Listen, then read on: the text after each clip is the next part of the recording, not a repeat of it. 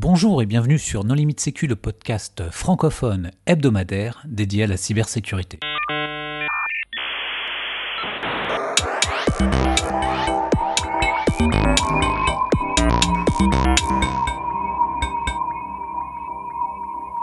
Alors aujourd'hui un épisode exceptionnel puisque nous enregistrons au Ground Control à Paris à l'occasion du dixième anniversaire de l'ANSI, donc euh, l'Agence nationale de la sécurité des systèmes d'information.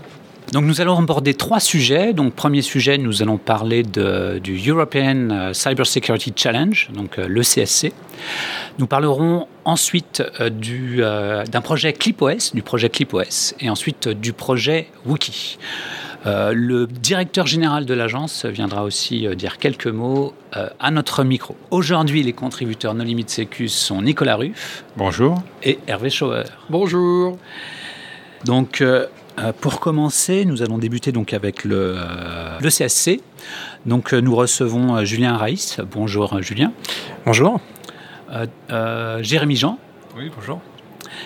Et Charlotte Brou. Anne-Charlotte Brou, pardon. Bonjour. Donc, euh, l'European Cyber Security Challenge, euh, qu'est-ce que c'est? Donc le CSC, le European Cyber Security Challenge, c'est une compétition européenne qui est organisée et coordonnée par euh, l'ENISA aujourd'hui, qui regroupe une vingtaine de pays européens. Chaque pays a une équipe nationale qui constitue euh, de la manière qu'il le souhaite. Euh, donc c'est constitué de 10 joueurs, 5 juniors, 5 seniors, pour qu'on ait des équipes un peu équilibrées en termes d'âge et de compétences, en sachant que les seniors, c'est, on parle de 21 à 25 ans. Hein. donc on reste sur une compétition dédiée aux jeunes. Euh, elle a lieu depuis 6 ou 7 ans. La France y participe depuis, pour la seconde fois cette année. Euh, donc la Team France euh, est en cours de constitution pour cette année et on était deuxième l'an dernier. Donc on espère finir premier cette année. Alors qu'est-ce qui caractérise ce challenge? Alors, euh, ce qui caractérise ce challenge, c'est tout d'abord effectivement le côté euh, équipe nationale. C'est quelque chose qui euh, effectivement est aujourd'hui assez peu présent sur, on va dire, sur la scène classique des différents challenges qu'on peut retrouver sur Internet, puisqu'effectivement on rencontre souvent des équipes qui sont internationales avec des, participants de tous horizons, soit professionnels, soit des étudiants qui participent à des épreuves, des épreuves techniques en ligne. Là, effectivement, on a une sélection nationale. effectivement, donc ce sont les les différents pays qui, euh, se rencontrent les uns, euh, les, uns, les uns contre les autres.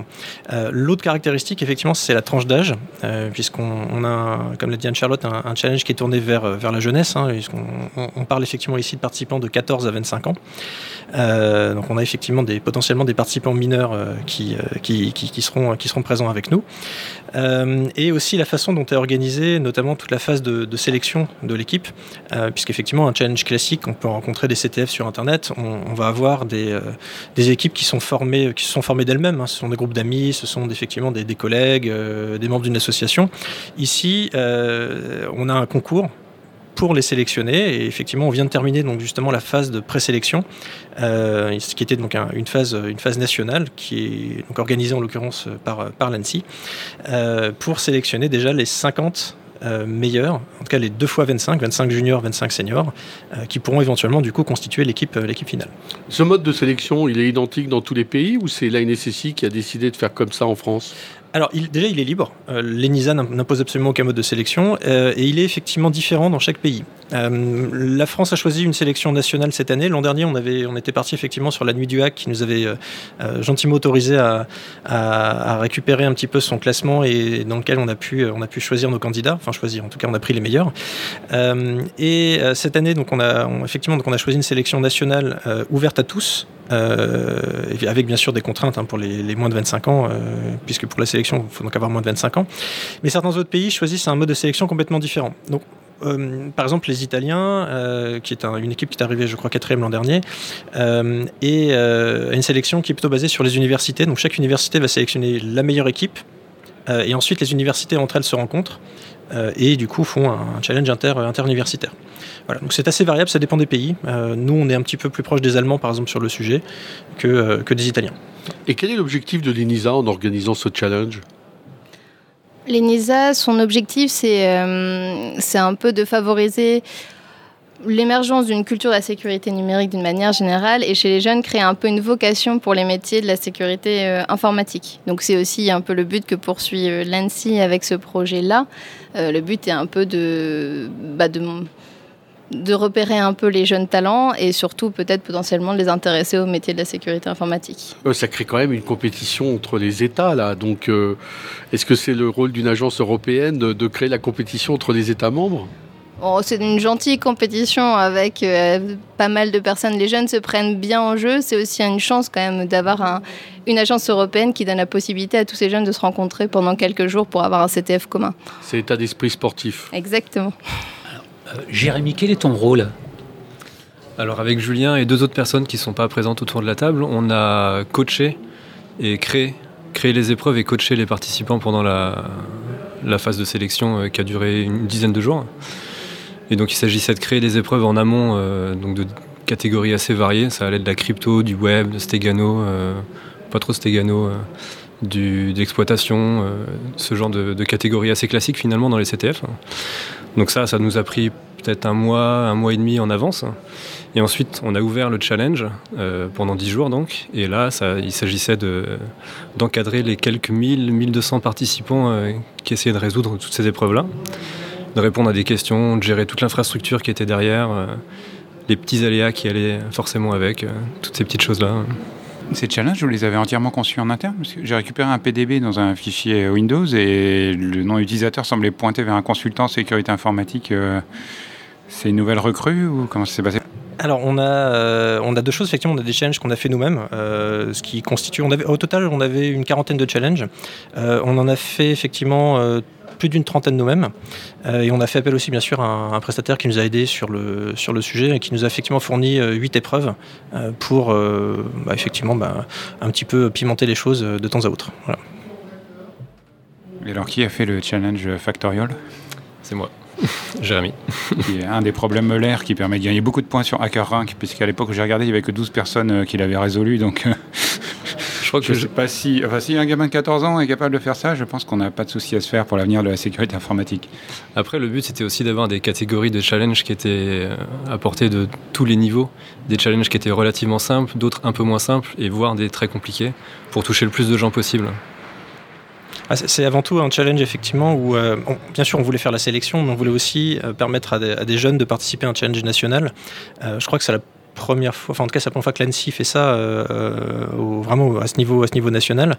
Et, euh, on a d'ailleurs eu beaucoup de remerciements de la part de, effectivement, de, de, gens, euh, tu disais un, jeune de 15 ans, mais effectivement on a eu des remerciements de, de lycéens qui, qui nous disaient bah, merci d'avoir fait des épreuves qui sont accessibles pour nous.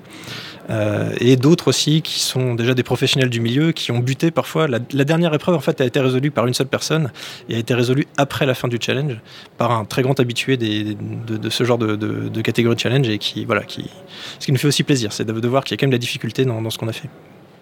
Euh, L'ANSI a quand même publié un certain nombre de challenges au stick, euh, si je me souviens bien, puisque traditionnellement le gagnant euh, publie celui l'année d'après. Donc, et comme les challenges sont en français, du coup, c'est forcément, enfin, c'est pour le public francophone, francophone, pas forcément français. Alors là, le CSC, on avait quand même des, des, inscriptions de un peu partout dans le monde.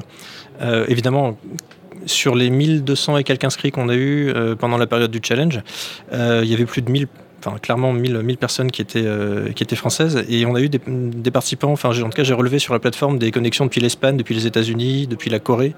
voilà, donc après. Oui, la diaspora française à l'étranger est très. Ah, très importante. Après, je ne sais pas quelle, quelle est la nationalité effectivement des participants, mais on, a eu une petite, une petite visibilité effectivement à l'international. Je, raillais un peu la francophonie parce que j'ai beaucoup galéré sur le challenge de Forensic où le ransomware renommait les fichiers en points chiffrés et alors pour trouver un E accent, enfin pour trouver l'encodage du E accent qui allait bien et qui permettait de valider le flag, c'était un point encrypted aurait été plus simple. Alors, quelles sont les prochaines étapes? Donc là, on a fini la phase de présélection. Comme Julien l'a précisé, on a 50 candidats, 25 juniors, 25 seniors. La prochaine étape a lieu à l'événement Le Hack, les 6 et 7 juillet. Donc, euh, l'association LZV euh, organise traditionnellement un wargame public. Elle nous permet d'utiliser du coup, euh, de faire participer les équipes à ce wargame et on, va, on est en train de travailler sur les modalités pour pouvoir permettre justement de, sortir du lot euh, 5 juniors et 5 seniors et on sera normalement capable d'annoncer les résultats le 15 juillet Et à partir de là, l'idée c'est de les entraîner. Donc vu qu'ils viennent d'un peu d'équipes différentes, donc de créer un peu l'esprit d'équipe, de leur permettre d'avoir un entraînement avec, avec leur coach qu'ils n'ont pas pas forcément encore rencontré euh, tout de suite.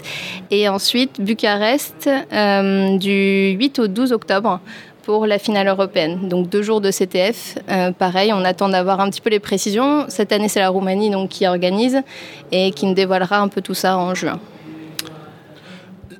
L'organisation de, de, ce Challenge Team France là, pour déterminer l'équipe française, ça prend combien de, jours Parce que entre la fabrication des, euh, des challenges, euh, l'organisation, etc., ça, au final, ça aura consommé euh, un agent de l'agence pendant un an. Ça correspond à quoi?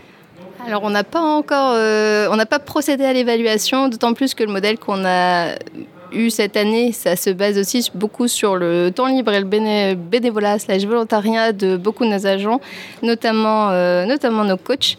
Euh, c'est un challenge qu'on a, dans lequel on s'est investi l'an dernier. Euh, cette année, du coup, on a vu, on a mesuré à quel point on doit encore investir plus en jours hommes et puis en, financement, tout simplement. Mais on n'a pas encore euh, tout à fait évalué. C'est plus sur la bonne, du coup, l'implication très très forte personnelle. Vous avez, évalué les retombées presse et la communication que ça permet de faire à l'occasion, bah, lorsque la France a fini deuxième? Alors l'an dernier, on a connu de l'engouement notamment des jeunes, parce qu'on se rend compte que dans le réseau, ils parlent pas mal. On n'a pas fait une grosse communication médiatique, dans le sens où on ne savait pas forcément si c'était euh, l'esprit ou s'ils seraient bien accueillis par les, les jeunes talents. On s'est rendu compte sur place que finalement, ils étaient très fiers de faire partie de l'équipe France et qu'on pourrait euh, un peu plus euh, communiquer autour de cette compétition. Donc on est en train de voir ce qu'on pourra faire cette année. Dernière question, Nico? Non, je, voulais dire qu'en termes d'organisation, effectivement, je ne savais pas que c'était basé sur le bénévolat, mais j'étais sur le canal Discord créé, officiel créé pour euh, offrir le support et les réflexions étaient assez marrantes, euh, du genre euh, Ah, mais c'est ouvert, mais on est lundi, j'ai cours de biologie, il faut que j'aille trouver un PC au CDI pour pouvoir jouer au challenge. Donc je suppose que l'essentiel du support a dû avoir lieu le week-end ou en soirée jusqu'à 2h du matin. Bon, après, je sais que les agents de l'ANSI sont habitués à opérer hors heure ouvrable, mais voilà, c'était peut-être un format qui serait un peu compliqué à organiser s'il n'y avait pas eu du bénévolat derrière. Quoi. Oui, je confirme que les, ponts du mois de mai ont, bien servi pour ce genre de, choses, notamment toute la partie mise en place, création, etc. Et derrière, effectivement, les soirées ont été parfois très longues. Oui. Bon, bien, en tout cas, bravo pour les résultats passés et puis tous nos encouragements pour euh, les résultats à venir. Peut-être un, un, mot de la fin, Charlotte? Mais il y a un cadeau là si on est premier? Pour euh, si on est premier à la Si la France est première, oui. Il y aura effectivement une remise des prix. Alors c'est un peu à la chaque pays hôte est, en charge de définir la, cérémonie de remise des prix et les prix en eux-mêmes. Donc euh, on espère que ce sera euh, des beaux prix par rapport à l'an dernier, mais c'est la surprise. En exclusivité pour nos limites sécu, on peut annoncer qu'il y aura 10 000 V-Bucks pour tous les gagnants. Bon, bien, merci de votre participation. On va passer au sujet suivant. Alors, deuxième sujet, nous allons parler de ClipOS avec euh, Timothée Ravier. Bonjour Timothée. Bonjour. Est-ce que tu veux bien te présenter rapidement? Oui, très bien. Donc, je suis Timothée Ravier, je travaille en Calancy et je suis responsable de la cellule de développement ClipOS. Alors, ClipOS, qu'est-ce que c'est? ClipOS, c'est un système d'exploitation durci qui est développé à l'ANSI. L'objectif du système, c'est d'avoir deux environnements qui sont isolés sur un même poste. Comme ça, on peut traiter des informations de, sensibilité différentes. Par exemple, on peut avoir euh, effectivement un environnement bureautique euh, d'un côté, un environnement d'administration de l'autre, ou traiter des informations de sensibilité, donc euh, de, sensibilité différentes. D'accord. Donc c'est un système d'exploitation qui a été bâti de A à Z, où vous êtes appuyé sur des briques existantes alors effectivement, donc c'est une exploitation open source et il est composé à 90-95% de logiciels open source qui sont déjà disponibles euh, ailleurs euh, sur Internet. Euh, donc parmi les, grands classiques, on retrouve le noyau Linux et ainsi de suite. Donc est-ce qu'on peut le comparer à une distribution Linux ou Alors tout à fait, c'est on ressemble très fortement à une distribution Linux. Au départ, en fait, on est tout simplement une, on est basé sur Gentoo Hardnode, donc qui est une variante du projet Gentoo, qui est une distribution Linux. Donc on est clairement une distribution Linux une distribution dont on a modifié pas mal de, de, petits bouts par-ci par-là. on a gardé le, le, principe, le principe, mais voilà. Vous avez des modifications à quel endroit? Dans le noyau? Dans... Alors, pour, pour ClipOS, on a des modifications un petit peu partout. Euh, on a des parties qui sont plus de la, juste, tout simplement de la configuration du système, euh, mais à la fois on a aussi des, des, modifications dès la compilation, ou alors effectivement dans le noyau, euh, on a donc récupéré des, des, modifications qui sont upstream ou qui sont en cours d'être mergées upstream et qu'on a intégrées dans, dans, notre noyau. Donc en fait c'est vraiment un nouvel OS, vous pouvez plus récupérer les mises à jour originales de Gentoo. Alors, c'est là effectivement que, le, flou euh, est euh, par rapport à une distribution Linux, c'est qu'on on continue en fait de récupérer donc les sources en fait, puisque Gentoo, euh, on a l'avantage c'est que c'est une distribution source, donc du coup on récupère les sources, les recettes de, des paquets Gentoo. mais effectivement, on ne peut pas directement mettre à jour un système d'une Gentoo à ClipOS, ça n'a pas de sens.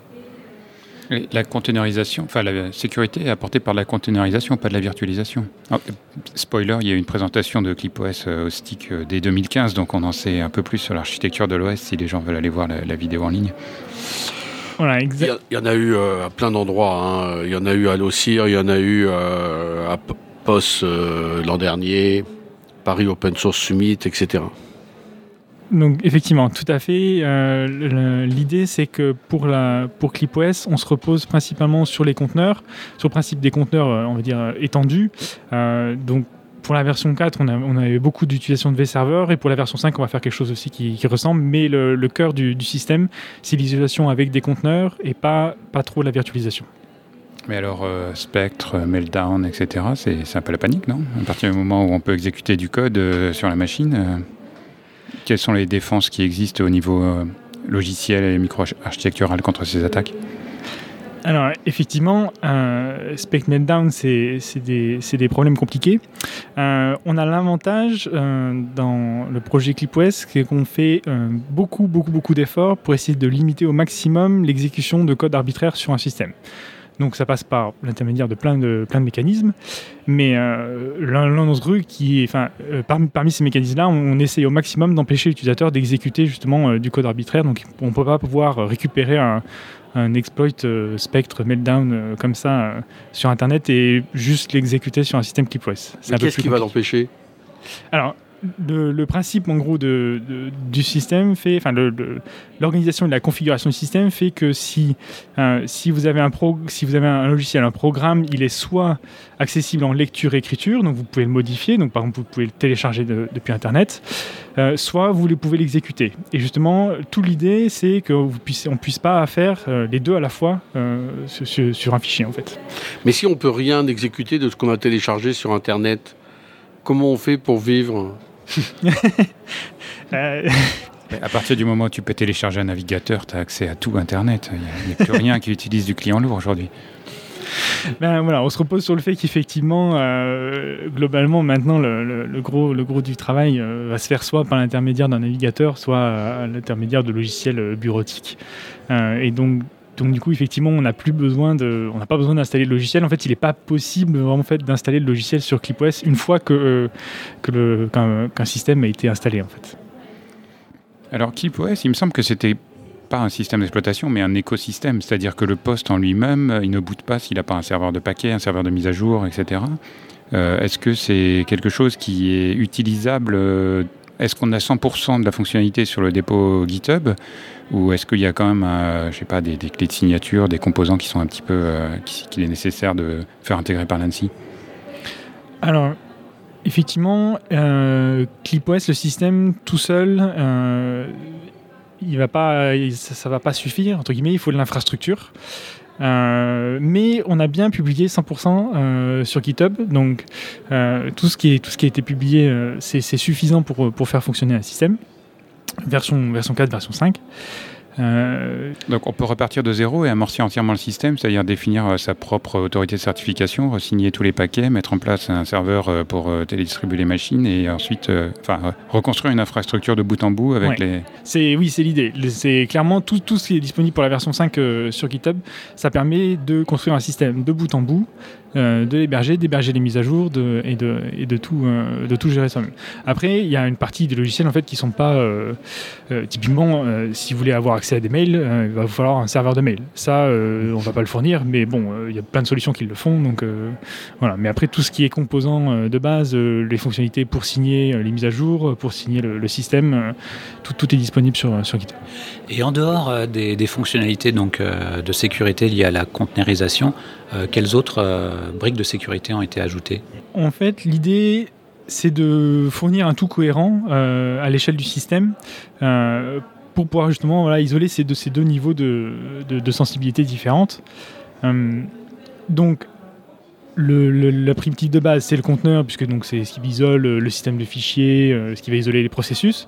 Et après, on a tout ce qui est gestion au niveau du réseau. Donc là, l'idée, c'est que sur ces deux environnements, en fait, on va en avoir un qui va souvent être connecté directement à Internet. Donc c'est là où vous pouvez aller sur YouTube et consulter des vidéos de chatons. Et euh, sur l'autre environnement, du coup, vous allez être connecté par l'intermédiaire d'un VPN. Donc là, on utilise plutôt quelque chose d'IPsec euh, du. Euh, et du coup, vous allez être connecté à votre réseau d'entreprise. Comment Vous n'utilisez pas WireGuard? Alors, c'est prévu, c'est dans la feuille de route, mais c'est pas, euh, c'est pas encore fait. Euh, tout simplement parce que euh, si vous regardez les recommandations officielles de l'agence pour les, tout ce qui est méthode de, méthode de, ben, tunnel, IP, tunnel VPN ou IPsec, donc le, le, le, principe, hein, la recommandation principale, c'est donc le référentiel IPsec, et, qui, du coup, on, essaie, on se conforme à nos propres recommandations. Il y a un club des utilisateurs ClipOS alors pas encore, euh, on pourrait le monter, mais euh, il n'y en, a pas, euh, il y en a pas vraiment encore. Ah, il n'y a, pas encore assez d'utilisateurs. Alors qui a déployé, qui utilise? Alors la question est un peu compliquée parce que du coup, on va être obligé de séparer les deux versions du système, puisque donc ce qu'on a publié en fait, il y a donc maintenant pratiquement pas tout à fait un an, mais presque en septembre, c'était on avait publié la version 4 du système euh, qu'on a donc rendu open source, qu'on a publié à, titre de référence. Euh, cette version-là, elle est déployée en production euh, dans différents environnements. Et on les, entre autres, à l'agence, donc on utilise Anansi. les agents utilisent Anansi. Et la version 5, elle est encore en cours de développement, elle sera bientôt en bêta, elle est pour l'instant encore en alpha. Et celle-là, on n'a pas encore d'utilisateur officiel parce que tout simplement, on n'est pas prêt à, mettre ça en production. La version 4, elle est utilisée, euh, je sais pas, chez des, qualifiés PASSI, euh, la DGA, elle est utilisée ailleurs qu'à Lancy en production? La version 4 est utilisée ailleurs qu'à l'ANSI en production. Il y a des, les déploiements à l'extérieur de l'ANSI sont plus importants en volume que en nombre que les, déploiements, les déploiements internes. Mais voilà. Donc il y a matière à avoir un club des utilisateurs. Alors. Pour l'instant, on n'a pas. Donc le directeur général de l'agence vient de nous rejoindre. Bonjour Monsieur Voupard. Bonjour. Merci de nous accorder euh, un petit peu de temps. Donc on va faire une pause sur ce sujet. Nous reviendrons ensuite euh, dessus. Donc je m'incruste en gros. déjà merci beaucoup de nous accorder un petit peu de temps. Donc euh, selon vous, alors une, seule question pour pour être très rapide. Selon vous, qu'est-ce qui a le plus évolué au cours de ces dix dernières années? C'est une question simple et compliquée. Enfin, euh, tout a changé. Donc, euh, je, me, souviens, euh, il y a 10 ans, il y a 20 ans même, parce qu'en fait, moi, j'ai eu la chance de connaître la DCCI à sa création. Ça fait, un, ça fait un peu dinosaure de dire ça comme ça, mais c'est vrai qu'il y a 20 ans, il n'y avait pas de menaces. on était quelques experts, passionnés, mais quelque part peu écoutés, parce que finalement, personne n'avait pris conscience du fait qu'il fallait se protéger et qu'on allait vivre tout ça. Et c'était un peu normal il y a dix ans, euh, création de l'agence, euh, là j'y étais plus, mais euh, certains qui sont encore à l'ANSI ont, fait partie de l'aventure, ça a répondu à une, intuition de nos autorités que ces questions de sécurité numérique allaient devenir des questions majeures de, défense et de sécurité nationale. C'est ça le prisme hein, qui, a, vraiment poussé à la création de l'agence. Et avec l'idée d'avoir un modèle en France qui ne copie pas le modèle anglo-saxon, en général, quand on ne sait pas, on copie ce que font les anglo-saxons, et c'est parfois une bonne idée. Là, en l'occurrence, on a fait très différemment, puisqu'on a vraiment choisi de séparer complètement l'attaque et la défense, pour dire ça de manière très simple. Et ce modèle français, on a, pris l'habitude de l'appeler comme ça, en fait, il est très vertueux. À court terme, évidemment, ça peut donner l'impression de séparer les forces et ainsi de suite, mais en pratique, pour tout ce qu'on a construit ensuite en 10 ans, euh, ça nous a vraiment permis de développer de la confiance. Et le mot-clé, c'est la confiance avec nos partenaires, euh, partenaires industriels, euh, les opérateurs d'importance vitale, tous ceux qu'on veut protéger concrètement. Et ça, c'est grâce à ce modèle. Et après, qu'est-ce qui a été marquant dans tout ça? Ben, Finalement, c'est quoi? C'est toutes les, aventures opérationnelles qu'on a vécues. Je parle d'aventure parce qu'à chaque fois, ce sont des cas nouveaux. Et c'est absolument passionnant, il faut, dire ce qu'il y a. Moi, si je suis à l'Annecy, c'est également pour vivre ça. Hein, ça, c'est passionnant. Et à côté de ça, en parallèle, toute une évolution de la prise de conscience, une évolution de la réglementation. Euh, un État qui qui ne veut pas laisser faire, un État ambitieux dans ce domaine-là, euh, avec une continuité vraiment du soutien politique qu'on a eu pendant ces, dix ans, une évolution des, des choses qui sont même des contraintes finalement. Je parlais d'opérateurs d'importance vitale. Eh bien, pour eux, la cybersécurité, c'est une obligation, c'est une contrainte. Je pense que c'est une bonne chose. Et c'est ça qu'on doit expliquer en permanence à tout cet écosystème. Et puis après, ce qui s'est développé progressivement, c'est euh, comment est-ce qu'on peut faire pour, avec des moyens supplémentaires, parce qu'on n'a pas été malheureux pendant ces 10 ans objectivement, euh, comment est-ce qu'on peut faire pour que euh, notre efficacité ne soit pas simplement proportionnelle au nombre de, TP, comme on dit de manière horrible dans le jargon, au nombre de postes budgétaires qui nous sont alloués. L'idée, c'est vraiment que euh, notre efficacité soit exponentielle avec le nombre de postes budgétaires. Et donc là, on arrive maintenant, au bout de 10 ans, à un moment où on se rend compte que on continuera à à développer cette exponentielle uniquement si on est capable de complètement s'ouvrir à notre écosystème. Donc il y a des choses qu'on va garder en interne, il y a des choses qui vont rester régaliennes, qui vont rester parfois très secrètes, et puis il y a des choses qu'on va devoir faire euh, et développer de plus en plus avec cet écosystème qui est très présent aujourd'hui pour nos 10 ans. Et donc tous les développements open source, tous toute cette idée de partager, toute cette idée d'aller chercher des compétences à l'extérieur de l'ANSI parce qu'on n'a pas un savoir absolu, euh, ce serait totalement prétentieux et idiot. Euh, être capable d'aller mieux travailler encore avec euh, le monde de la recherche, avec le monde de l'industrie, euh, avec ceux qu'on veut protéger parfois contre eux-mêmes.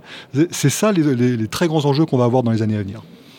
Est-ce que l'enjeu, c'est pas que Nancy est devenue une grosse administration et puis l'usage veut que la tête de cette administration change?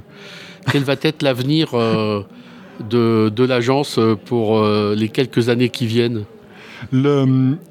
Alors, c'est vrai, quand on dit grosse administration, objectivement, 600 personnes, c'est devenu une, structure assez importante. Alors, surtout au sein des services du Premier ministre qui n'ont pas vocation à, être de cette taille-là, qui n'ont pas forcément vocation à être, euh, dans l'opérationnel, à être dans, des sujets quand même assez originaux. bizarrement, le, l'ANSI, je, vais prendre une image qui va me faire haïr par la com, mais euh, l'ANSI, c'est un sumo. Donc c'est devenu quelque chose d'assez gros, mais extrêmement agile, extrêmement fort. En tout cas, je souhaite que ça continue comme ça. il faut qu'on garde cette agilité euh, fondamentalement. Et si on est agile en interne, c'est simplement parce qu'on n'a pas 600 personnes qui font la même chose. En fait, c'est un patchwork, Fancy. Et il y a des tas de, des tas d'expertises, qui sont pas forcément des expertises techniques d'ailleurs, mais expertises au sens large, où on a une personne, deux personnes qui sont, voilà, qui font référence. Et quand ils partent, d'ailleurs, on se rend compte qu'il nous manque énormément. Donc il y, a, toute un, une gestion des compétences qui, qui est particulière au sein de l'ANSI. Après, l'ANSI, elle doit, elle doit continuer à se développer, elle doit pas s'attacher à telle ou telle personne, tel ou tel expert, tel ou tel directeur général. Euh, l'idée, c'est vraiment que tout ça euh, s'inscrive dans la durée, soit, soit cohérent, euh, et que, ce, cet esprit d'ouverture, d'agilité qu'on cherche à, développer en permanence, de, coopération, de co-construction parfois avec l'écosystème, que cet esprit perdure, évidemment, il ne soit pas attaché à telle ou telle personne. En tout cas, félicitations pour les 4 ans passés. C'était magnifique. C'est gentil. Merci beaucoup. Ça fait plus de 5 en fait. Je ne sais pas si la première année n'était ah, pas bonne, mais. la vision de l'Annecy en costume de sumo avec le slip français, là. C'est pas mal ça, un super Dupont sumo. Mais l'agilité, garder l'agilité malgré la croissance, c'est vraiment fondamental. C'est essentiel et c'est pour ça que euh, on sera jamais, euh, je vais dire n'importe quoi, mais on sera jamais 2000, 3000, 4000. J'ai pas 10 000, hein, remarquez. Euh, parce qu'à un moment, si on est trop gros, déjà ça, devient très compliqué d'être agile. En, général, dans les organisations, il y, a un seuil qui est un peu symbolique en fait, mais plus que symbolique autour de 1000. Au-delà de 1000, il faut mettre des process forcément, enfin ça, devient forcément un peu plus rigide.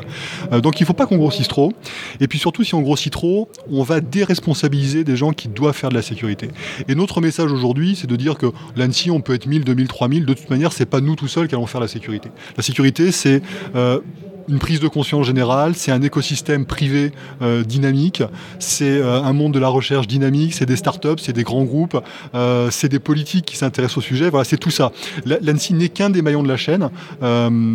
important, je l'espère, mais qui n'a surtout pas vocation à se substituer aux autres. Et notamment, les, rares fois où je m'énerve, c'est quand des gens me disent, bah, écoutez, si, si vous voulez de la sécurité, vous avez qu'à la faire vous-même. Alors ça, il n'y a, a, rien qui m'énerve plus. Euh, donc c'est là, où je, là où je me mets en colère. Parce que sincèrement, mais exactement, nous on est là pour aider euh, à mettre les choses en œuvre, on est là pour apporter des choses, de l'expertise, même des produits peut-être demain, ou des, bouts de, ou d'époque au moins, enfin, des, preuves de concept. Mais euh, fondamentalement, quand on voit le, périmètre à couvrir, les réseaux à couvrir, toutes les applications, les objets connectés, toute cette informatique industrielle et tout ça, c'est certainement pas l'ANSI toute seule avec ses petits bras qui qui, va pouvoir protéger tout ça. On a un rôle important à jouer, mais c'est l'ensemble de l'écosystème qui est là aujourd'hui pour nos 10 ans, qui doit vraiment travailler ensemble pour sécuriser tout ça. Bon, eh bien, on vous souhaite une très bonne continuation et merci euh, d'être intervenu au micro de Merci à vous, c'est très gentil. À bientôt. Merci. Merci. Timothée, on va reprendre sur la partie euh, ClipOS. Donc, est-ce que euh, vous avez besoin de contributions? Alors oui, tout à fait. On est un projet open source et on est euh, on est euh, tout à fait ouvert aux contributions euh, extérieures. Tout le code est disponible sur GitHub. on a mis en place notre propre instance pour faire de la, revue de code, donc c'est une instance Gerrit. Et tout le monde peut participer. Est-ce qu'il y, a un domaine plus particulier où vous aurez besoin de. Enfin, je sais pas, pour la doc, pour. Traduire la documentation en anglais, des choses comme ça? Alors la documentation est en anglais, donc ça c'est bon. On n'a pas besoin de, on a pas besoin. Il va falloir peut-être plutôt la traduire en français à un moment, mais ça c'est, ça sera un autre problème. Euh, pour l'instant, on est en train de mettre en place les bases du système, le socle, les fondations. Euh, donc c'est ce qu'on prévoit de, de, finir de, peaufiner pour euh, avant de sortir la bêta. donc il est contribuer, tout, c'est, il est possible de contribuer, mais voilà, on, se concentre principalement sur ces, ces socles-là, sur ce socle-là. Donc après, euh, la principale contribution que vous pouvez faire, enfin que quelqu'un pourrait faire maintenant, c'est de prendre le système et de le faire fonctionner sur euh, le matériel qu'il a à sa disposition. Donc fondamentalement, on est basé sur un noyau Linux. Donc, si, euh, si, vous installez une distribution Linux classique et que vos systèmes fonctionnent, il n'y a pas de raison que ça ne marche pas avec l'IPOS. Mais il y a des petits travaux euh, pour, euh, pour définir en fait euh, le type de matériel et comment, comment est-ce qu'on le supporte dans ClipOS. Et du coup, ça, c'est spécifique à chaque matériel et il faut faire l'effort. Donc, si vous êtes intéressé par faire fonctionner ClipOS sur votre système, sur votre matériel, vous pouvez essayer et du coup, on, prendra avec, plaisir les contributions à ce niveau-là. Très bien. Peut-être Nicolas. Oui, et, comment euh, se situe ClipOS par rapport à la concurrence? Parce qu'il y a CubeOS sur lequel on a fait un épisode, il y a Ubuntu Snap, euh, il y a Windows 10 qui, dans la nouvelle version, ajoute euh, des machines virtuelles jetables pour tester des exécutables rapidement. Donc comment est-ce que, est que vous allez fusionner avec un autre projet à un moment? Est-ce que vous prenez des idées de l'écosystème? Est-ce que Comment ça marche? C'est quoi la roadmap? Alors... La feuille de route en français. Euh, effectivement, il y a des projets qui peuvent ressembler à ce qu'on fait. Donc, on parle souvent de CubesOS, euh, mais on n'a pas tout à fait les mêmes objectifs qu'eux, parce qu'on vise quand même un public qui est moins professionnel, moins, euh, moins on va dire, habitué que, que CubesOS. Ou CubesOS, il faut quand même pas mal comprendre comment fonctionne le système et bien, bien s'insérer dans, le mode de fonctionnement. pour pouvoir s'en servir efficacement. Là, l'idée, c'est qu'on laisse un petit peu moins de flexibilité à l'utilisateur et on laisse moins de pouvoir pouvoir euh, garantir certaines propriétés de sécurité. Euh, après, euh, c'est pas parce qu'on effectivement n'est pas basé ou qu'on est quelque chose de différent qu'on regarde pas ailleurs et on, suit avec attention toutes les évolutions qu'il y a au, niveau de la sécurité sur tous les OS. Donc on a, enfin clairement on est, on n'est pas, on fonctionne pas en vase clos. On a piqué entre guillemets si on peut dire ça parce que c'est du code open source, mais on est basé, on utilise DMVerity qui est quelque chose qui a été au tout départ créé, si je me trompe pas, par ceux qui ont fait Chrome OS et qui est maintenant utilisé dans Android et donc est aussi utilisé dans ClipOS. Donc on s'inspire des bonnes idées euh, là où elles sont et on essaye de, regrouper ça dans, notre système. Bon, et eh bien merci euh, Timothée d'avoir apporté ta contribution à cet épisode. Merci beaucoup. Merci. Alors, troisième sujet, nous allons parler du projet Wiki avec euh, Philippe Thierry. Bonjour Philippe. Bonjour. Est-ce que tu veux bien te présenter? Alors, donc, je m'appelle Philippe Thierry, donc je travaille à l'ANSI dans les laboratoires, plus précisément donc, au laboratoire d'architecture matérielle et logicielle. Et donc je fais partie donc, de l'équipe de Wiki depuis maintenant deux ans. Alors Wiki, qu'est-ce que c'est? Alors Wookie, c'est un disque chiffrant qu'on a travaillé depuis un certain nombre d'années, qui a démarré en fait historiquement en 2012 avec les premières attaques bas USB et qui a maturé pendant un certain nombre d'années jusqu'à aboutir donc à la livraison donc, dans l'ensemble de ses sources matérielles et logicielles il y a quelques, quelques semaines. Euh, et dont le but était en fait double, à la fois effectivement euh, de composer en fait un, donc un disque chiffrant, hein, donc, qui est le, le, composant qu'on a fait, et également de fournir un certain nombre de briques euh, logicielles, principalement logicielles, mais également matérielles, qui puissent être réutilisées pour pouvoir fabriquer d'autres objets avec un certain nombre de propriétés de sécurité. Alors, tu parlais de, de bas d'USB. Est-ce qu'on peut revenir dessus pour expliquer brièvement euh, quelle était la problématique et pourquoi finalement euh, euh, ce projet a été créé? Alors bas USB, donc c'est une attaque qui date de 2012 qui a montré qu'il était possible d'exploiter des donc des, des, clés USB principalement ou des, des devices USB en faisant une substitution du firmware qui était à l'intérieur, en faisant donc une exploitation donc du en faisant une attaque sur le matériel, ce qui permettait de pouvoir y placer donc un, un malveillant. Ce qui faisait que derrière, euh, la clé avait des capacités euh, donc, euh, de pouvoir attaquer le PC sur lequel elle se branchait, mais au travers en fait d'un logiciel qui ne se trouvait pas non pas dans l'espace de stockage de la clé, mais directement au niveau de l'implémentation du firmware, donc ce qui gère normalement dans une clé USB ce qu'on appelle la partie USB Master Storage, hein, donc la capacité de communiquer avec la clé et à qui on lui donnait les moyens de faire ben, tout un tas de choses malveillantes. Hein. Ça pouvait être se faire passer pour une carte réseau, se faire passer pour un peu un clavier principalement, et puis pouvoir après derrière faire un petit peu ce qu'on a envie et surtout très rapidement. Est-ce que c'est l'attaquant qui modifiait sa clé et ensuite euh, distribuait la clé, ou bien c'est euh, un malware qui euh, infectait la clé? Alors, la difficulté en fait de, la famille bas USB, c'est que c'est aujourd'hui quelque chose d'assez riche et compliqué. C'est-à-dire que sur le principe, on peut faire un peu tout. C'est-à-dire que on peut faire euh, on, peut chercher effectivement à vouloir euh, exploiter euh, une, clé donc saine qu'on a soi-même et ensuite l'utiliser contre d'autres. Ça peut être aussi, après, la fabrication complète d'une clé directement avec du, du, firmware infecté. Ce qu'on va retrouver classiquement, qui se fait bien et qu'on voit aussi avec des exemples aujourd'hui qui sont plus des, euh, des, ce qu'on peut acheter en fait sur internet comme les Rubber Ducky, euh, c'est euh, vraiment typiquement pouvoir fabriquer des, des firmware donc, qui sont donc, des malwares pour pouvoir ensuite derrière faire un petit peu ce qu'on a envie avec du code assez simple, c'est-à-dire que derrière on peut écrire du, code vraiment de très haut niveau pour pouvoir faire des séquences de commandes. donc là où on n'est carrément plus dans l'exploitation d'une clé dont, on n'est pas euh, initialement le propriétaire ou qu'on a acheté sur étagère, mais carrément euh, sur un, équipement qui est presque un jouet et avec lequel on peut quand même faire beaucoup de choses. parce que ce qu'on ne dit pas, c'est que l'USB n'a pas été complètement exploité aujourd'hui comme vecteur d'attaque. Par exemple, les processeurs Intel euh, ont une fonction de débugage JTAG over USB 3. on voit ça dans quelques confs russes comme Zero Nights ou autres, mais c'est des sujets sur lesquels peu de personnes ont travaillé aujourd'hui et il y a des vecteurs d'attaque qui sont assez peu explorés, je pense. Ah ben, JTAG sur USB, ça va cartonner ça. Mais pourquoi avoir euh, développé ce produit et pas euh, exploiter les produits du marché et, qualifier des produits du marché? Comment ça se fait que c'est l'agence qui a fait ce développement? Alors en fait, à la base, on avait regardé un petit peu ce qui se faisait au niveau des... Quand on a commencé en 2012, en fait, euh, il y avait pas grand-chose à faire en termes de produits côté USB. Il y avait donc, euh, parce que rien en 2014 en fait, on commençait en fait à sortir euh, des, euh, des réponses en fait à ces besoins-là.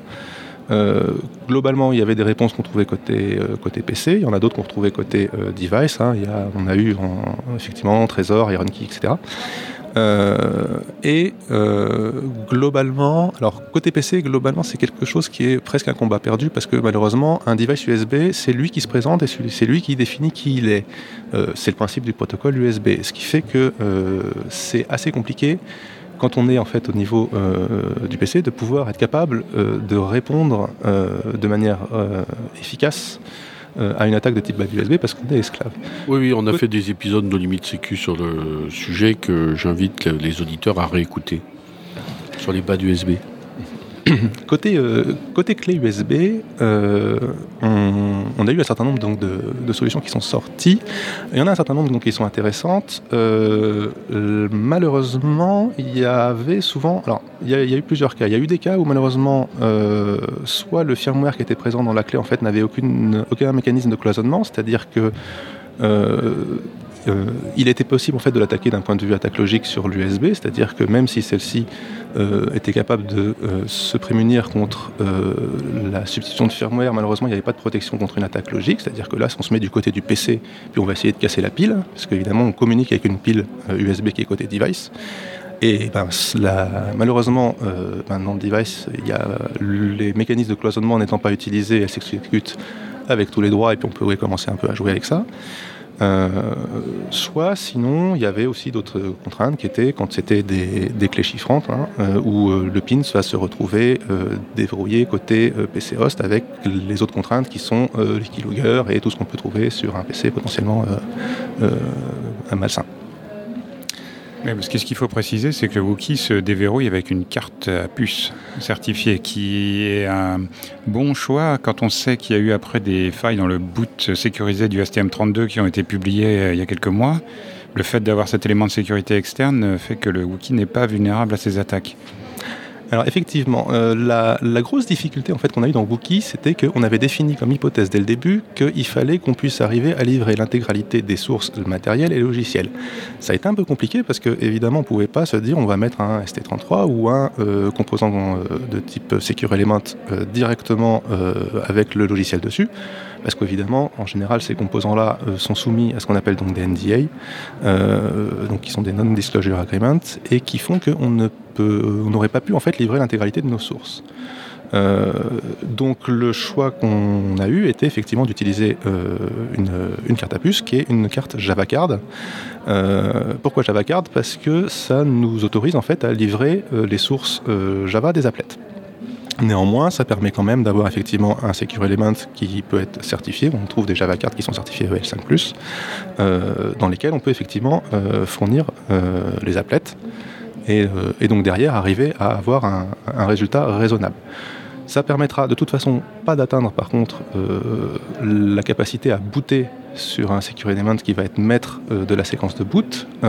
mais là, pour pouvoir faire ça, de toute façon, on se retrouvait de nouveau dans le problème de ne pas pouvoir livrer l'intégralité des sources, puisqu'on aurait eu encore ce souci de, de NDA. C'est un peu handicapant d'avoir besoin d'une carte à puce. On ne pouvait pas faire avec un téléphone? Pour déverrouiller le, Wookiee Alors, pour déverrouiller le Wookiee avec le téléphone, euh, le problème, c'est que ça ouvre une porte qui est assez compliquée. C'est qu'on va avoir un canal de communication entre le téléphone euh, et l'équipement. Ça peut se sécuriser, ça, Bluetooth euh, bien. non, c'est pas, c'est pas le plus évident. Euh, vous avez les attaques par relais, vous avez un certain nombre d'attaques qui existent euh, sur les, communications en fait pour pouvoir faire du déverrouillage. Euh, globalement, ça aurait été quelque chose qui aurait été assez compliqué. Et puis ça avait aussi l'autre limite qui était comment, enfin quel est le niveau de confiance qu'on peut accorder à un téléphone quand on sait tout ce qu'on met dedans. donc on ne pouvait pas considérer en fait de toute façon le smartphone comme étant un composant de confiance euh, Est-ce qu'on peut euh, préciser un petit peu l'architecture du projet? Parce que ce qu'on reproche souvent aux disques chiffrants du commerce, c'est qu'ils ont des interfaces USB 2, donc ils sont lents, et ils ont des capacités de stockage qui sont peu évolutives. Donc euh, quand on paye 1000 ou 2000 euros pour un disque qui fait 16 gigas, c'est alors oui, tout à fait. Euh, pour ce qui est du stockage, on, a aujourd'hui sur la version qu'on a livrée, on est sur une base carte micro SD. Euh, c'est-à-dire que le stockage n'est pas euh, figé sur le, sur c'est-à-dire qu'on peut substituer le stockage par un autre. ce qui fait que derrière, l'évolutivité et l'évolutivité en fait de la carte micro SD qu'on va mettre dedans alors je dis pas qu'en 2019 on va mettre une carte euh, micro SD de 1 Tera parce que ça fait cher quand même la carte micro SD. Euh, mais on voit bien euh, année après année que globalement les coûts ont tendance quand même un peu à s'écrouler et donc ça permet quand même de maintenir l'évolutivité de l'équipement. Après on peut imaginer tout un tas de scénarios où on a plusieurs cartes micro SD pour un même Wookiee et donc pouvoir après derrière faire varier l'usage qu'on en a. Pour ce qui est de l'USB, ça a été aussi quelque chose d'assez compliqué. C'est-à-dire que aujourd'hui, trouver un microcontrôleur qui puisse supporter de l'USB 3 intégré, c'est quelque chose qui est compliqué sur étagère. C'est-à-dire que USB 3 qu'on maîtrise, hein, bien sûr. Euh, ça a été euh, le point un peu compliqué. C'est-à-dire qu'aujourd'hui, Wookie est conçu avec un, une stack USB euh, 2 et avec un, un FI externe USB 2, parce que malheureusement, des SOC qui supportent de l'USB 3 et sur lequel on puisse y intégrer les propriétés de, sécurité qu'on voulait, on n'en avait pas sur étagère. Ces, propriétés de sécurité vont de la maîtrise de la séquence de, boot, c'est-à-dire de ne pas avoir un bootloader qui démarre dans notre dos sans qu'on puisse euh, rien faire dessus et sans en contrôler euh, le contenu. On sait qu'il y a eu quelques bootloaders qui ont eu un peu chaud aux fesses euh, en termes de sécurité, ainsi que pouvoir avoir quand même une MPU, parce que de toute façon, si on veut avoir un firmware un tant soit peu sécurisé, il faut chercher quand même à faire du cloisonnement et principalement cloisonner tous les drivers qui vont être en, en interface en fait euh, avec l'extérieur. Donc ça va être les drivers USB, drivers SDIO, drivers carte à puce, etc. Et donc là, quand on commence un peu à faire le tri des patates, on se rend compte que ben, aujourd'hui, euh, enfin en tout cas il y a quelques mois, quand on avait besoin de, choisir le, microcontrôleur, on n'avait plus trop le choix et donc on est resté sur l'USB 2. Néanmoins, on espère que euh, avec l'évolution du temps, on va bien finir par trouver un microcontrôleur qui nous fournisse à minima un Mac USB 3 euh, s'il y a un fil à rajouter sur la carte, on rajoutera un fil, mais au moins qu'on puisse euh, avoir ça. La contrainte, elle n'est pas effectivement sur le, logiciel. L'avenir, c'est USB-C, non? Avec iOS 13, on va pouvoir brancher sa Wookie sur son iPad et... Euh, oui, l'USB-C, c'est juste le format du connecteur et puis les, propriétés d'alimentation. c'est pas juste... Enfin, parce qu'après USB 3, il y a eu 3.1... Il y a eu 3.1, oui. Et 3.2 n'existe pas? Pas à ma connaissance. après, je ne suis pas forcément à jour de toutes les dernières nouvelles de l'USB. Ah non, moi non plus, j'utilise pas de clé USB puisque l'agence me dit que c'est dangereux. Alors, comment vous assurez aussi l'intégrité du, firmware euh, qui, est, sur le disque? Alors, en fait, on ne va pas avoir. Enfin, on a des propriétés de défense en profondeur pour l'intégrité du firmware, mais il n'y a pas de secure boot. Pourquoi il n'y a pas de secure boot? Parce que bah, le SOC ne le permet pas. C'est-à-dire que pour avoir un, secure boot, il faudrait qu'on ait une racine de confiance euh, matérielle qui puisse le faire. Euh, et donc là, vous avez deux possibilités pour pouvoir faire ça. Soit vous avez un secure élément qui est maître au démarrage, et on tombe dans le problème du NDA. Euh, soit, euh, sinon, c'est directement le SOC qui a un coprocesseur qui va permettre de faire la gestion de, la racine de confiance comme on a avec les TPM ou choses comme ça, ce qu'on n'a pas non plus dans les, dans les microcontrôleurs. Globalement, dans les petits équipements, on ne va pas trouver ces choses-là.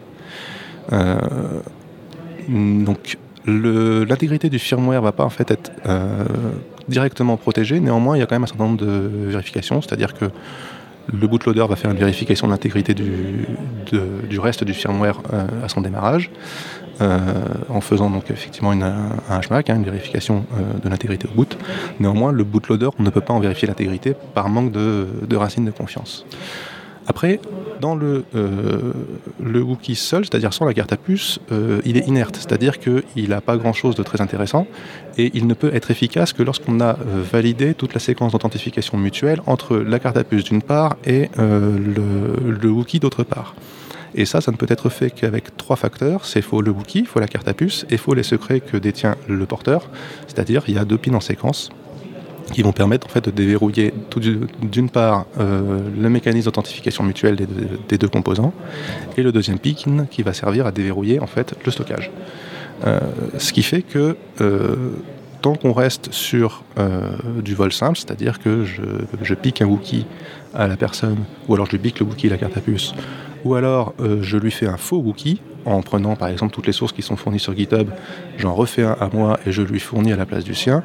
Euh, en fait, euh, ça va bloquer à chaque fois euh, parce que justement, il y a toute la mécanique de, la séquence de temps en temps avec la, cryptographie qui est derrière qui va permettre en fait d'aller détecter qu'il y a eu une, substitution. Oui, et ça aurait été pas possible de fabriquer votre propre secure élément à base de FPGA ou un truc comme ça? Ça aurait été possible, mais on aurait eu un autre problème qui était que soit en fait on, fournissait en fait le, du VHDL avec un, une, contrainte qui était qu'on éclatait le coût unitaire d'un Wookie. Mm. On avait quand même comme but qui était que ça puisse être euh, fabricable à un coût raisonnable pour, euh, pour quelqu'un qui veut se fabriquer sa clé sécurisée sans que ça coûte trop trop cher. Et la difficulté, c'est que après refaire tout le PCB avec l'ensemble des composants, le socle, le FPGA, etc., ça aurait en fait vraiment augmenté le coût euh, trop fortement. Et c'était ce qu'on voulait éviter justement. Alors justement, vous en êtes tout en termes de projet? Est-ce que c'est, on va pouvoir euh, l'acheter euh, la semaine prochaine, dans six mois, dans un an? Alors aujourd'hui, l'intégralité des sources logicielles et du design matériel sont sur GitHub. Donc tout est fourni sur le, site du, projet Wookie. Donc c'est sur Wookie Project sur GitHub. Donc il est possible, euh, en, récupérant directement le, design matériel euh, euh, des cartes, de le faire fabriquer par n'importe quel fabricant de PCB que l'on trouve sur Internet, pour pouvoir ensuite fabriquer son Wookie. L'ensemble du logiciel est également fourni, tant le logiciel qu'on va retrouver côté PC qui va permettre donc de générer le firmware, de signer le firmware, générer les clés, générer les applets, que, euh, bien évidemment, euh, de quoi également euh, claquer le Wookie, hein, donc c'est-à-dire intégrer le firmware dans, l'équipement, sachant que ça se fait par un usage classique sur, via un, port JTAG, qu'il faut bien sûr ensuite verrouiller en utilisant donc, les, primitives du STM32 qui permettent de, de déverrouiller le JTAG. Mais il y a quelqu'un qui s'est déjà emparé du projet pour en faire un produit sur étagère? Alors, pas à ce jour. Euh, après, le, la fourniture des sources euh, donc, euh, sur, sur GitHub est, assez récente, hein. ça fait quelques semaines. c'est tout neuf. Ah, mais quel est le coût aujourd'hui de fabrication pour un individu? Alors, ça, le problème, c'est que le coût, en fait, il est très très dépendant du nombre d'équipements. Parce qu'en fait, euh, quand on fait fabriquer un, composant matériel, euh, il y a un, coût unitaire fixe qui est le coût de paramétrage euh, de, la chaîne de production, qui, est non négligeable et qui donc va décroître selon le, nombre de Wookiee qu'on fabrique. C'est-à-dire que si vous fabriquez un Wookiee, vous allez facilement vous retrouver entre 800 et 1000 euros si vous en, pour un Wookiee. Si vous en faites 20, euh, euh, vous descendez euh, déjà tranquillou entre 100 et 150 euros pièce. évidemment, plus ça monte et plus le prix s'écroule. le problème, il est, il est lié au coût non récurrent et non pas au coût récurrent de, l'équipement. Mais ça, malheureusement, c'est le cas pour tout composant matériel qu'on fait fabriquer. Hein. Est-ce qu'il y a des fonctionnalités d'entreprise Parce que si on commence à en distribuer aux gens et que tout dépend de leur code PIN, j'imagine qu'il faut quand même qu'il y ait un système de recouvrement, de séquestre. Alors oui, on l'a en fait on l'a conçu de manière à ce que derrière il soit possible d'y accrocher euh, un, système de gestion de flotte. Alors on l'a pas on l'a pas codé. Euh, néanmoins, euh, l'ensemble des clés qui sont générées aujourd'hui, elles sont stockées sur le, PC qui les a fabriquées. on peut, en fait, on peut réfléchir à plusieurs types d'usages. aujourd'hui, on, l'a construit avec un grain fin, c'est-à-dire qu'on a euh, trois, euh, trois sets de clés, on va dire. Euh, un premier set de clés donc, qui est associé à la carte à puce du porteur qui permet de déverrouiller l'utilisation en mode stockage de l'équipement, donc qui va permettre de déverrouiller le disque chiffrant. On a un set de clés qui permet de déverrouiller le mode mise à jour du Wookie, qui est indépendant du mode porteur, ce qui permet considérer qu'on peut avoir un, rôle qui peut être lié à une administration, qui peut simplement permettre à l'utilisateur d'éviter de se trimballer avec la clé de mise à jour quand il part en voyage. Euh, et on a un set de clés qui est le set de clés de signature qui permet de signer les firmware. Euh, aujourd'hui, en fait, ces trois sets de clés sont associés en 1-1 entre euh, un Wookie donné et son, son, utilisateur, un Wookie ou n Wookie s'il veut en claquer un certain nombre en même temps. Euh, par contre, après, on peut commencer à se dire, ben voilà, je voudrais quand même éviter de faire autant de firmware signé que j'ai de bookies dans la nature, surtout que si, j'en gère 200 ou 400. On peut euh, se dire, ben voilà, à ce moment-là, ce que je vais faire, c'est que je vais euh, gérer donc effectivement un nombre de clés porteurs pour la partie disque chiffrant qui est effectivement égal au nombre de bookies. Par contre, je vais avoir un, un nombre de, euh, de, clés pour pouvoir faire la gestion du DFU euh, et un nombre de clés pour la gestion de la signature qu'on va gérer par flotte. Alors c'est faisable. Il faut simplement en fait faire ce qu'on appelle un peu, de glue au niveau des outillages qu'on a fait côté PC. Hein, c'est du Python, donc c'est un, peu de modif à faire sur la mécanique de, gestion en fait, des, clés cryptographiques côté, PC. Et dans ce cas-là, on peut faire de la gestion de flotte, on peut faire avec la granularité qu'on veut. Vu qu'on parle de la granularité, la plus fine, on peut reculer un peu comme on a envie en n'oubliant pas que bien sûr c'est un impact sécuritaire et donc c'est un, choix qui est un choix non technique dans ce cas-là. Euh, pour le séquestre, comme je disais, euh, les clés euh, sont générées initialement effectivement sur l'équipement qui permet de fabriquer les, donc le, firmware. Elles peuvent être, on peut choisir en fait au moment où on build le système où se trouve ce répertoire-là, donc qui stocke les clés.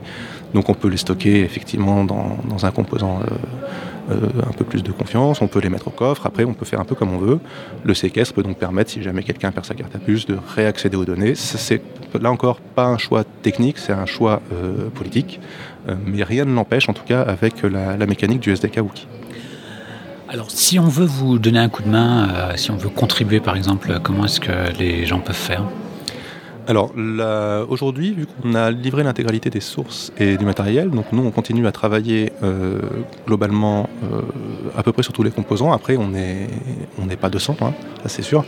Euh, donc le, mieux c'est s'il y en a qui, ont, qui proposent soit de proposer par exemple des patchs ou des correctifs sur les différents composants, parce qu'il y a quand même, on est à de mémoire quelque chose entre 100 et 120 000 lignes de code hein, quand même dans le firmware, donc c'est pas petit, ou de modifier aussi un peu ce qui se trouve côté côté s'il y en a qui proposent des patchs.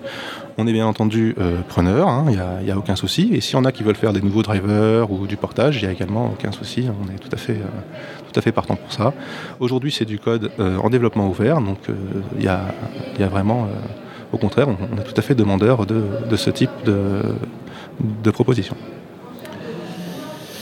Très bien. Quelle est votre agilité cryptographique Est-ce que vous pouvez passer au post-quantique facilement ou est-ce que vous êtes sur FRP 256V1 euh, le post-quantique, ça va être compliqué là-dessus. Euh, non, euh, on a de la courbe elliptique, effectivement, qui est utilisée principalement pour faire. on a un peu de, CDA ou autre chose comme ça. Après, le, chiffrement du stockage, c'est de l'AES-CBC SIV, qui est du classique pour du stockage avec des tailles de, clés en 256 bits. Hein. Euh, sachant que euh, il y a un mode de euh, triple DS aussi, puisque on, l'a fait plus pour la forme, mais qui, est, supporté. donc, au niveau de l'évolution des courbes elliptiques et de l'usage de la cryptographie globalement, euh, là aujourd'hui, euh, je ne suis pas le cryptologue de l'équipe, donc je ne sais pas derrière euh, où est-ce qu'on va tellement tirer. Je pense qu'on va plus chercher à enrichir plutôt la communication avec la carte à puce qui va, elle, va pouvoir faire des choses de son côté et supporter après deux trois trucs comme on a mis un peu dans notre roadmap qui peuvent servir. Ça va être du NFC pour la partie smart card.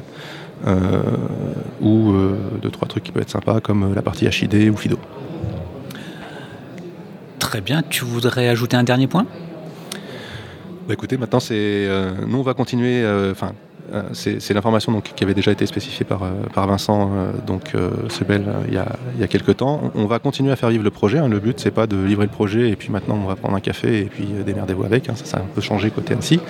Donc là, on va continuer à le faire vivre. On va le faire évoluer. On va principalement faire évoluer aussi le noyau auquel on tient beaucoup.